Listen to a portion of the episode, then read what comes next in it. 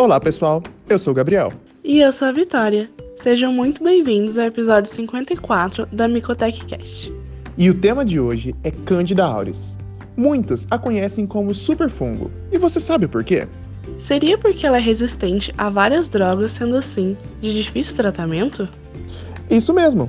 Além disso, essa espécie consegue sobreviver em diversos ambientes, como superfícies inanimadas. Podem colonizar as mãos, sendo uma fonte de contaminação e levando a surtos a hospitais.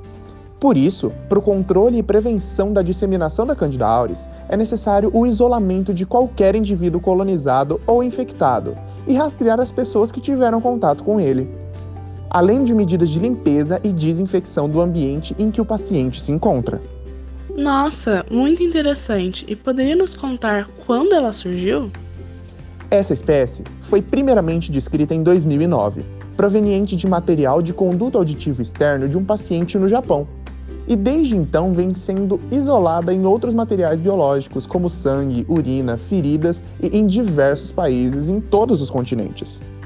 Já no Brasil, o primeiro caso de Candida auris aconteceu durante a pandemia da Covid-19 em um hospital na Bahia em dezembro de 2020.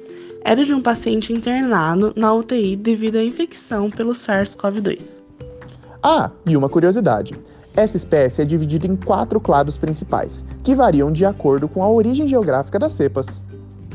O clado 1, chamado de clado do sul asiático, é composto de cepas de origem indo-paquistanesa, o clado 2, do leste da Ásia, é formado de cepas da Coreia e do Japão. O clado 3, clado sul-africano. E por último, o clado sul-americano, clado 4, é composto de cepas colombianas e venezuelanas. Além disso, em 2019, alguns autores sugeriram a existência de um quinto clado, separado dos outros clados por mais de 200 mil polimorfismo de nucleotídeo único de um paciente do Irã que nunca saiu do país. E você sabe como é feita a identificação da espécie? A Candida auris é de difícil identificação por métodos convencionais.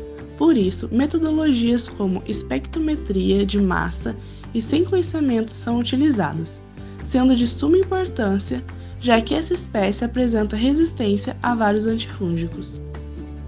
E aí, pessoal, vocês sabiam dessas informações? Fiquem ligados para mais conteúdo sobre o mundo da micologia em nossa página no Instagram, Micotec. Tchau, até a próxima!